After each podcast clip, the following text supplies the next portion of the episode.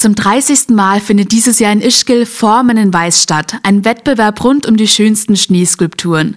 Thomas Köhle vom Tourismusverband Ischgl. Ja, die Formen in Weiß, das sind bis zu sieben Meter hohe Schneeskulpturen die wir heuer zum 30. Mal rund um die Idalpe auf den Pisten von äh, sogenannten Eisschnitzern erstellen lassen. Und äh, das sind immer nach einem bestimmten Motto vorgegebene Skulpturen, die da entstehen, die leider Gottes dann irgendwann äh, dann auch im, zum Winterende dann leider wieder schmelzen werden, aber in dieser Zeit jetzt von Januar bis äh, Ende der Wintersaison dann auch von jedem Skifahrer bewundert werden können. Dieses Jahr dreht sich alles rund um Lego. Es wird einmal sein, Fluch der Karibik, Dream Lego oder der Lego Batman oder auch der Ninja Krieger wird ähm, auch eine der Skulpturen sein. An den bis zu sieben Meter hohen Skulpturen werkelt immer ein ganzes Team. Es kommt keiner dieser Künstler, dieser Eischnitzer alleine, es sind immer Teams.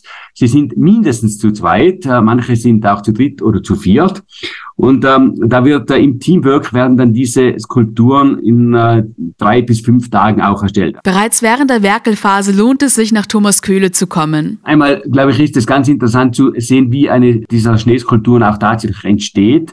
Das sind wirklich Künstler, die sich äh, seit äh, Wochen vorbereiten auf diesen Event, die jetzt auch in einem äh, harten Wettkampf auch äh, um den Sieg kämpfen. Und äh, einmal, es ist etwas sehr Besonderes, weil sieben Meter hohe Schneeskulpturen einmal schon äh, in der Tat zum Besichtigen sehr spannend sind in der Entstehung und dann auch tatsächlich wunderbar zu besichtigen, was man aus, aus Schnee und Eis alles machen kann. Am Freitag, dem 12. Jänner, kürt dann die Jury das Siegerinnen-Team. Auch danach bleiben die Skulpturen noch zum Bestaunen, zumindest so lang, bis sie zerfließen. Immer sehr stark abhängig von der Sonneneinstrahlung natürlich.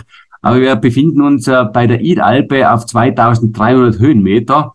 Das heißt, wir können garantieren, dass bis Ende April bei uns auch immer der Skibetrieb auch stattfindet. Äh, bis dort werden die Schneeskulpturen wahrscheinlich nicht alle äh, in einem wunderbaren Zustand zu besichtigen sein, aber so in etwa fünf bis sechs Wochen nach der Preisverteilung kann man diese Skulpturen tatsächlich auch alle vor Ort noch besichtigen.